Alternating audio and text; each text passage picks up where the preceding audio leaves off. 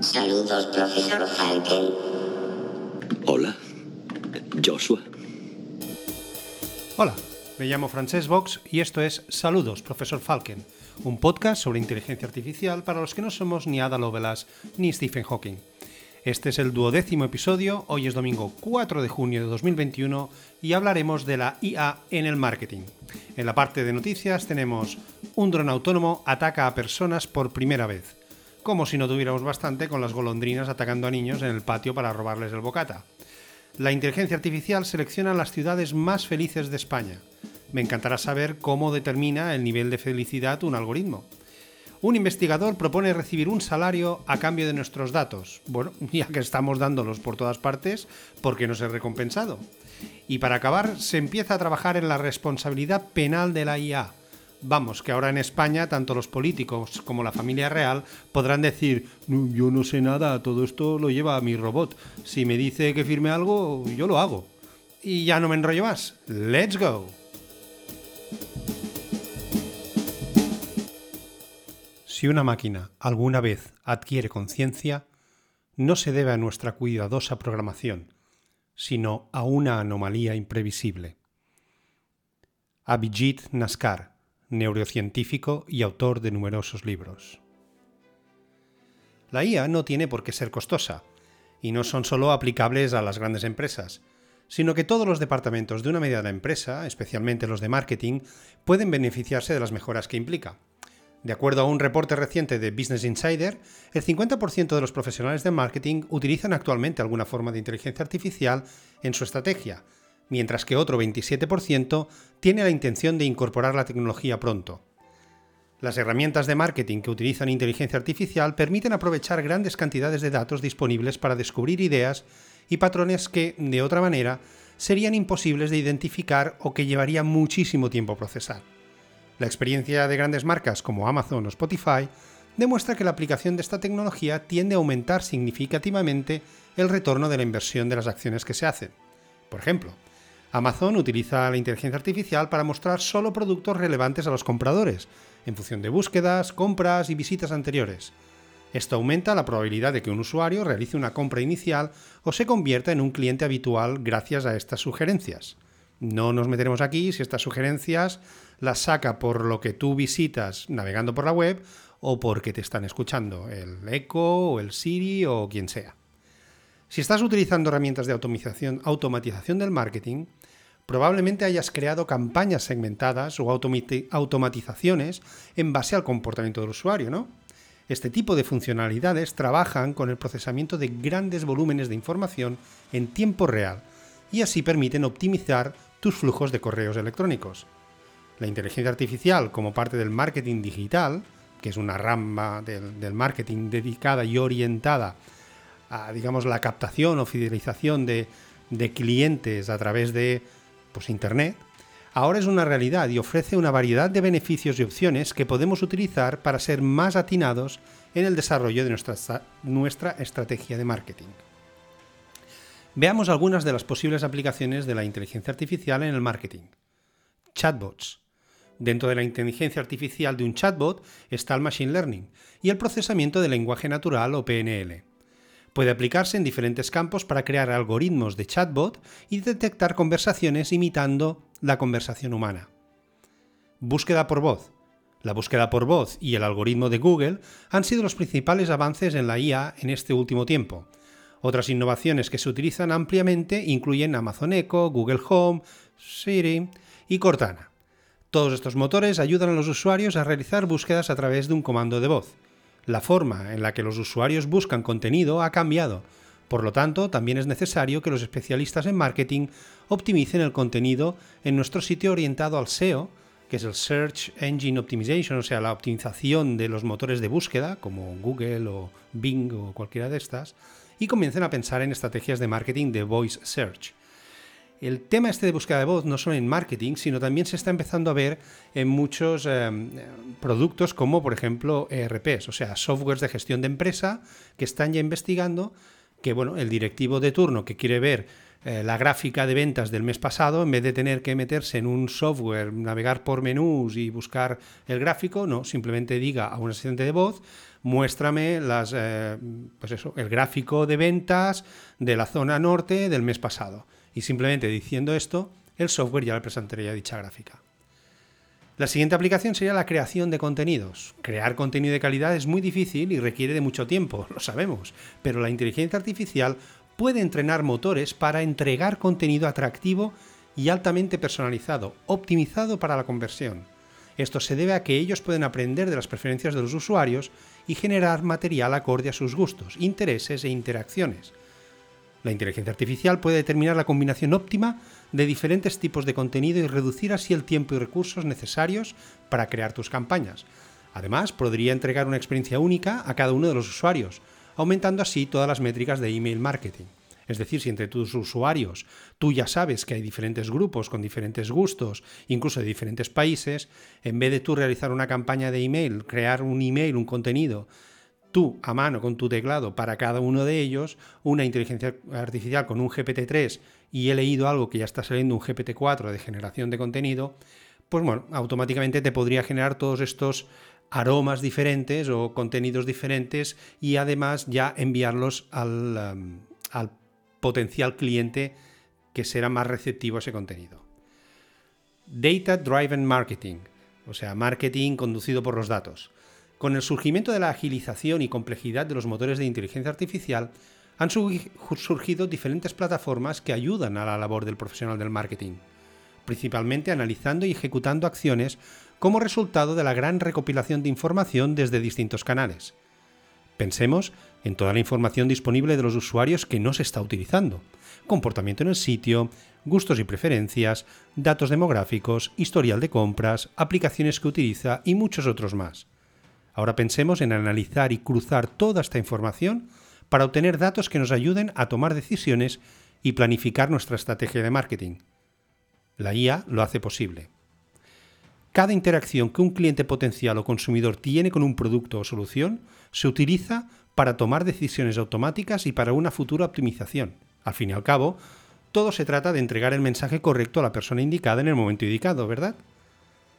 Pues bueno, la inteligencia artificial está ahí para optimizar sobre todo el email marketing.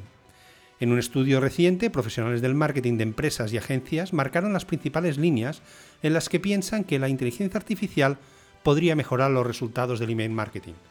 Ellos son 1. Optimización de los tiempos de envío. Un tema bastante comentado en la industria del email marketing es la definición de la mejor hora para enviar una campaña. La mejor hora dependerá de cada industria, de cada mercado y cada mensaje. Y si queremos, y si queremos ponernos realmente puntillosos, dependerá también de cada usuario. Es por eso que la inteligencia artificial puede ofrecer la respuesta al interrogante de la mejor hora, eliminando conjeturas a través del análisis automático de varios puntos de datos. Sus algoritmos pueden determinar el mejor momento para que puedan abrirse y leerse, también identificar la frecuencia de envío de las campañas de email y automatizar todo el proceso de forma individual. Segundo punto es la optimización de los CTA, Call to Action, llamadas a la acción. En las campañas de email marketing o email transaccional, tanto el contenido como las llamadas a la acción, las CTA serán clave. Una CTA es pues tú estás dando un mensaje a un posible cliente y dices, pues mm, vete a la web tal, que ahí tienes un descuento para tal producto. O sea, son bueno, call to action, unas llamadas a la acción, es decir, tú le estás diciendo al usuario que haga algo y ese algo obviamente le reportará un beneficio en forma de una novedad, un descuento o algo por el estilo. Un CTA claramente definido impulsa una acción específica y determinará el éxito de nuestra comunicación. La inteligencia artificial utiliza información basada en datos para ayudarnos a conocer qué llamadas a la acción son más efectivas. Además, los mismos motores aprenderán de la experiencia, mejorando continuamente. Otro punto, mejoras en los textos del asunto del mail. Las líneas de asunto, el subject, que elegimos para el email marketing son una de las partes más importantes de nuestra campaña. Es lo primero que lee nuestro suscriptor o posible cliente. Una buena línea destacará en la bandeja de entrada, incentivando al usuario a abrir el correo y leerlo. De forma tradicional, un profesional del copywriting o redactor utilizará su experiencia de análisis para crear líneas atractivas para el segmento o audiencia, pero la inteligencia artificial nos propone realizarlo de manera automática, dependiendo de las preferencias del usuario. Esto nos ayudará a lograr mejores métricas de apertura en nuestras campañas. Optimización de tus tiempos. Los algoritmos de aprendizaje automático pueden analizar rápidamente el rendimiento de tus campañas de email para ofrecer luego recomendaciones sobre cómo mejorar el rendimiento. Un ejemplo sería el de automatizar acciones, que te ahorrarían grandes cantidades de tiempo y recursos. Y por último, mejoras en el contenido de las campañas. Así como vimos que las líneas de asunto de, tus campañas de email marketing pueden automatizarse y optimizarse, el contenido dentro de cada correo electrónico también. Para esto, el software de email marketing puede utilizar contenido ya escrito, imágenes, promociones, publicaciones del blog, enlaces e incluso contenido generado por una máquina, GPT-3 o 4, para producir correos optimizados para lograr una alta tasa de interacción. Como conclusión, diremos que las empresas y particulares podrán seguir vendiéndonos de todo, pero espero que lo hagan de una manera más inteligente.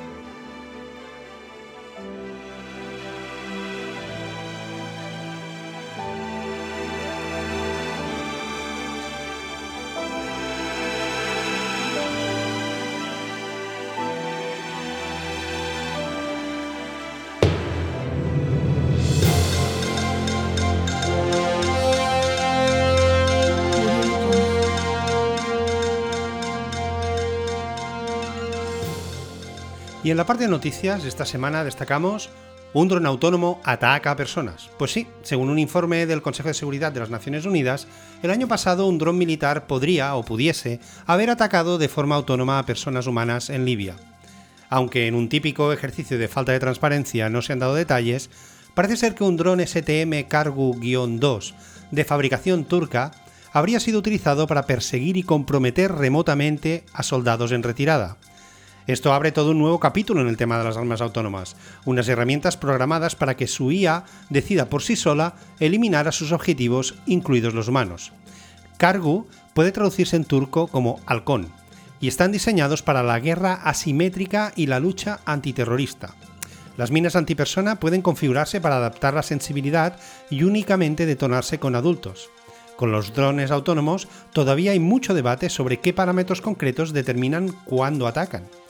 El aprendizaje automático de estos drones está programado con un gran conjunto de datos y permite diferenciar objetos, también vehículos como tanques, autobuses o furgonetas.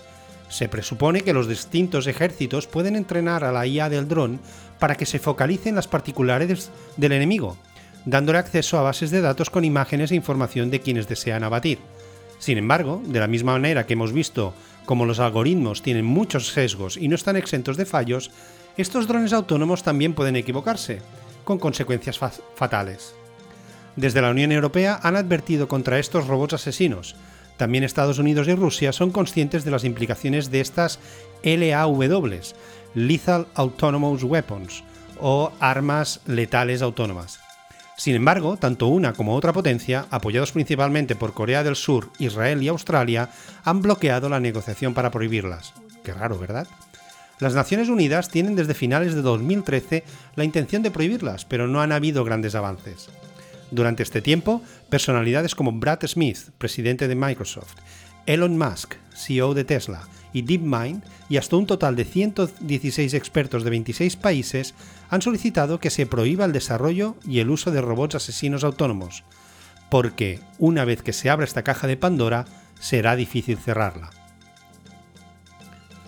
La IA selecciona las ciudades más felices de España. Pues sí, un estudio ha analizado las caras felices publicadas en Instagram. And winner is Toledo en España y Chicago a nivel mundial. Este estudio lo ha llevado a cabo Microsoft, que ha escaneado 200.000 fotografías para determinar el estado de ánimo que se sube a las redes sociales. Y así ha resultado que Toledo es el lugar en España donde más felicidad representan las caras de las personas que ahí se han fotografiado en los últimos años con una puntuación de 79 sobre 100, lidera el ranking, seguida de Plasencia, Marbella y Sevilla. Según el algoritmo, de todas las fotos tomadas en España y subidas a Instagram con el hashtag selfie, el 40,4% representan felicidad, mientras el 57,3% neutralidad.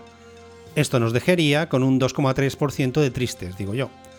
Barcelona aparece en el séptimo lugar y Madrid en el noveno. A nivel mundial, la primera es Chicago, seguida de Melbourne y Frankfurt no me sale ninguna ciudad holandesa en la noticia de ciudades felices. Esto me llega a la conclusión de que este estudio es otro ejemplo de lo que ya hemos hablado en este podcast y que se llama sesgo cognitivo. En este caso estamos conduciendo a los resultados. De entrada, se selecciona Instagram. A ver, ¿quién sube fotos tristes a Instagram? Normalmente a esta red social se sube lo mejor de lo mejor, the best of the best. Si tuviéramos que juzgar por las fotos de los platos cocinados en casa que se suben, vamos, estamos rodeados de ganadores de Masterchef. Y encima selecciona las fotos con el hashtag selfie, que aún incrementa más la posibilidad de que sea una cara feliz. Un investigador propone recibir un salario a cambio de nuestros datos.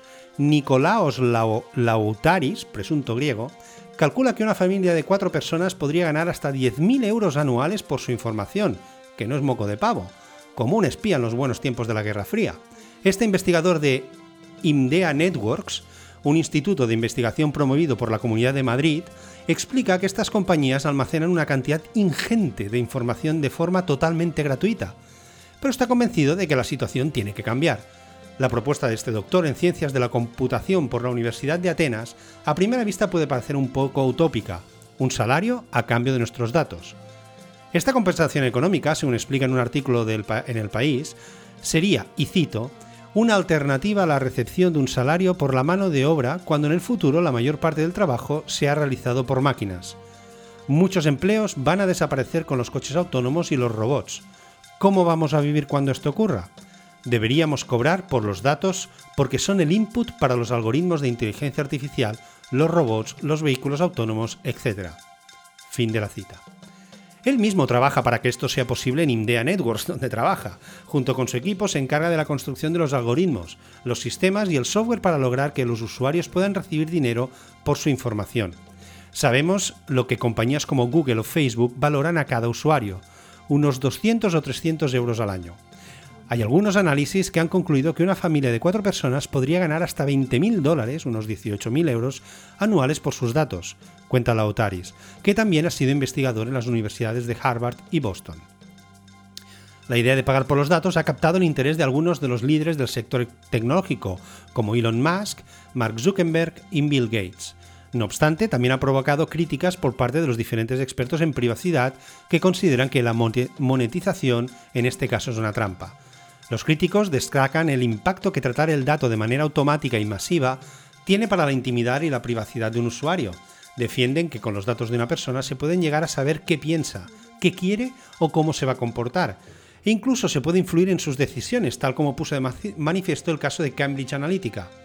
Facebook atravesó en 2018 una tormenta política global por la fuga de datos de 50 millones de usuarios estadounidenses. Supuestamente, nunca se probó, fueron aprovechados por la consultoría Cambridge Analytics para afinar con perfiles psicológicos las estrategias de atracción de voto de la campaña de Donald Trump en 2016. Si os interesa el tema, en Netflix tenéis el documental The Great Hack. Creo que lo han traducido por Nada es privado en español. Relacionado con el tema, también os recomiendo The Social Dilemma, el dilema de las redes sociales en español, también en Netflix. Lautaris considera que con la monetización del dato existirían los mismos peligros que ahora, pero con la posibilidad de controlar de una forma más transparente qué tipo de datos se comparten y cuándo. Es una oportunidad de tener un contrato real entre cada una de estas compañías y cada uno de nosotros en el ámbito de una ley concreta en cada país que por ahora no existe. Y va más allá, la mayoría de problemas de privacidad son consecuencia de fallos en la economía de los datos. Leyes de tecnología como la de Moore han permitido a las empresas hacer vigilancia masiva con un coste muy bajo. Es muy fácil alquilar unos servidores en la nube y a través de cookies vigilar a un gran número de personas. Saber qué leen, a qué hora y cuántas veces o qué les interesa, afirma. Dar dinero a cambio de información, según la OTARIS, obligaría a las compañías a pensar mejor qué datos recaban y cuáles descartan aplicando el principio de minimización. Por el ejemplo de una app de mapas que recopila una vez cada 10 minutos la ubicación de los usuarios para alertar sobre el tráfico. Si empieza a mirar la ubicación cada 5 segundos, ¿por qué no va a pagar más? En un futuro en el que cada vez que miras la localización del GPS tienes que pagar, aunque sea un pequeño incentivo, las empresas recolectarían solo la información necesaria y no más. No quieres pagar por cosas que no necesitas, añade. Podrían pasar décadas hasta que un modelo como el que propone se imponga de forma masiva, Así lo afirma Lautaris, que compara la transición con los cambios entre las revoluciones industriales. Aún hay un montón de preguntas sin responder.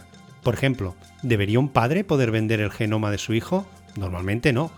Al igual que hay limitaciones sobre lo que se permite negociar y vender en el ámbito de la medicina, en este caso es lo mismo, señala.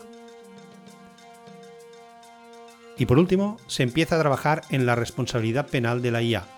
Tal y como explica el abogado Javier Cuairán en el periódico Cinco Días, en un inicio solo las personas físicas podrían ser o podían ser responsables de, de la comisión de un delito. El primer gran cambio fue cuando se introdujo el concepto de persona jurídica, que no es un ciudadano, sino una institución, organización o empresa. Y este cambio se produjo hace solo 10 años, y luego dicen que la justicia es lenta, no sé por qué.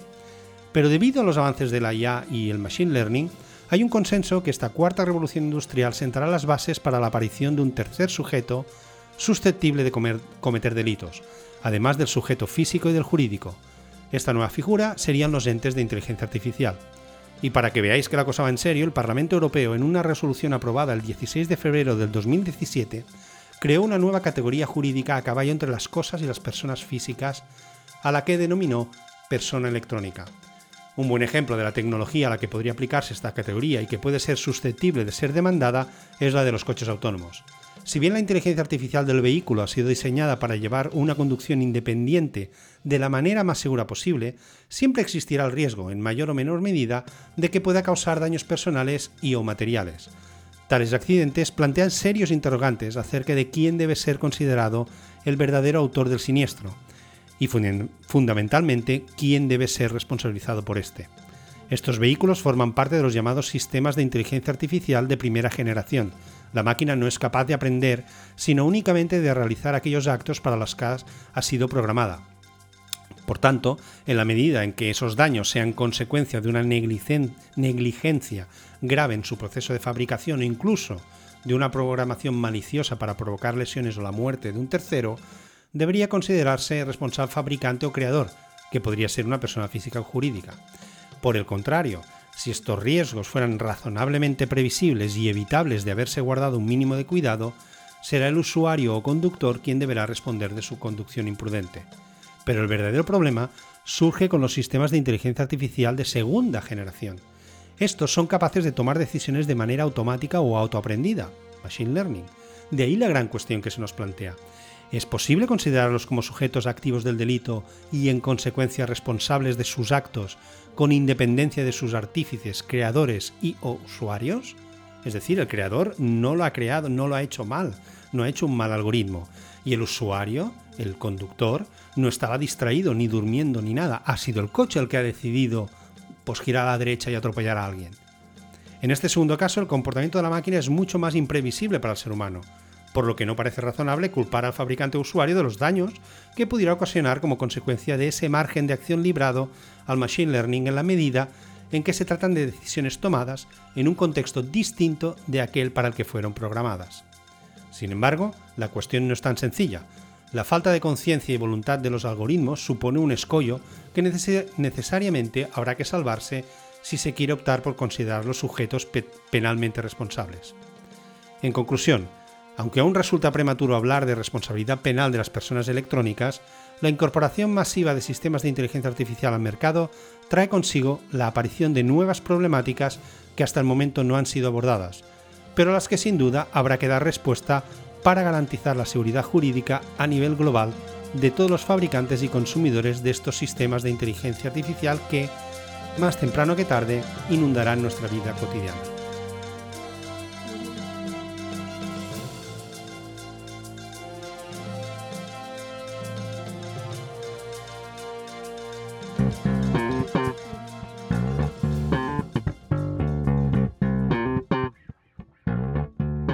Y hasta aquí el episodio de esta semana. Espero que os haya gustado y que ahora sepáis algo que no sabíais cuando empezasteis a oírlo. Nada más, nos oímos la próxima semana donde hablaremos de... Em, pues de todo un poco y de nada en concreto. Sí, estimados y estimadas oyentes y oyentas, señores y señores, he decidido cambiar un poco el contenido del podcast. En un principio había pensado en tratar un tema central y luego noticias semanales. Pero por un lado, temas troncales y genéricos per se tampoco hay tantos. O sea, qué es la IA, qué no es, machine learning, redes neuronales, y más o menos hemos cubierto las más importantes. Em, podría cubrir muchos porque la lista e-, es, es, vamos, inacabable, pero ya implicaría entrar en conceptos muy técnicos y muy profundos que tal vez quedan fuera de la premisa de este podcast, que es que no tengamos que ser ni Ada Lovelace ni Stephen Hawking. Aún quedan algunos, pero creo que puede ser más interesante, tanto para vosotros y vosotras como para mí mismo, hablar de las noticias que van saliendo, que cada día son más, y de las aplicaciones de la IA hoy en día en educación, en sanidad, en agricultura. Eso no quiere decir que en algunos episodios hable de algún tema concreto que no es una noticia, pero sin tener que hacerlo cada semana. Uno que me viene ahora a la mente sería el de la empresa Neuralink, em, creada por Elon Musk. Entonces, bueno, algunas semanas sí que habrá un tema central que me habrá interesado durante la semana, pero en general ampliaré el número de noticias y a partir de ahora será esto, una recopilación de noticias en torno a la aplicación de la inteligencia artificial en nuestras vidas. Y bueno, pues ahora sí, hasta aquí esta semana. Sobre todo, no os olvidéis de ser felices, algo que los robots no pueden hacer por mucha inteligencia que tengan, al menos de momento.